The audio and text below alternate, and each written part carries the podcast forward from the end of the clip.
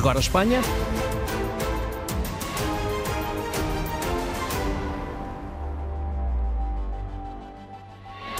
No fuso horário desta terça-feira.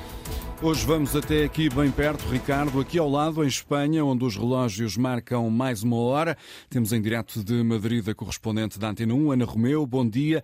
Há um tema incontornável que marca hum, esta manhã por aí, que é o processo com vista à formação de um novo governo. Precisamente, há dois meses que Espanha está em suspenso as eleições foram a 23 de julho, portanto, há mais de dois meses que Espanha ainda não tem governo e, ao que tudo indica, não será desta, uma vez que uh, os números uh, desta aritmética parlamentar não são suficientes para que este candidato, Alberto Núñez Feijó, que ganhou as eleições, ele é o líder do PP, possa de facto formar governo. Portanto, este vai ser um processo que vai demorar uh, toda a semana, com uma votação amanhã por maioria absoluta e depois, 48 horas depois, uma votação por maioria simples, aí bastaria a Alberto Núñez Feijó esses deputados suficientes para depois uh, ser investido como primeiro-ministro e formar governo, mas faltam-lhe quatro e até agora uh, Alberto Núñez Feijó não tem conseguido convencer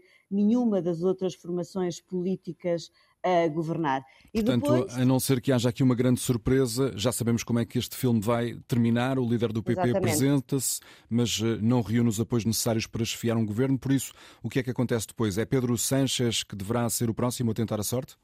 Precisamente o que acontece depois é, novamente, o rei volta a reunir-se com os partidos, volta a indicar um candidato para ser investido, e aqui, obviamente, o único que tem capacidade para isso é Pedro Sanches, mas a grande questão é se ele vai ou não ceder um, a estas exigências dos independentistas da Catalunha, uma vez que ele também precisa dos votos destes partidos nacionalistas e regionalistas, quer do País Basco, quer da Catalunha, e dizia eu que a parada está muito elevada porque os catalães exigem que a lei da amnistia seja aprovada.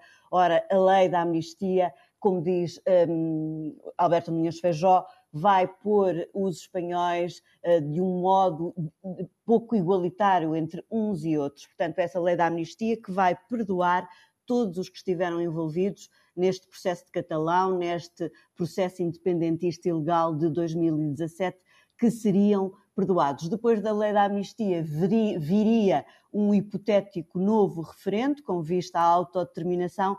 Portanto, são estas as grandes exigências que estão em cima da mesa para que Pedro Sanches possa ser investido. Mas, ao que tudo indica, essas negociações correm a bom termo, portanto, ao que tudo indica, Pedro Sanches vai ceder a esta chantagem política e aí sim se tudo correr bem, vai continuar a governar Espanha, desta vez coligado com o SUMAR, esta nova hum, coligação de esquerda uh, que substitui o Podemos, mas será sempre, obviamente, um governo muito minoritário. Mas é esse o grande tema, como imaginas, que domina a atualidade política em Espanha, uma vez que, se isso também não acontecer, uh, o país vai ter que ir para eleições no início do próximo ano e há já uma data possível, que é o dia 14 de janeiro. Obrigado, Ana Romeu, em direto de Madrid, onde o fuso horário, Ricardo, está uma hora adiantado em relação à capital portuguesa. Madrid acorda com sol e com 15 graus de temperatura máxima para a capital espanhola é de 27.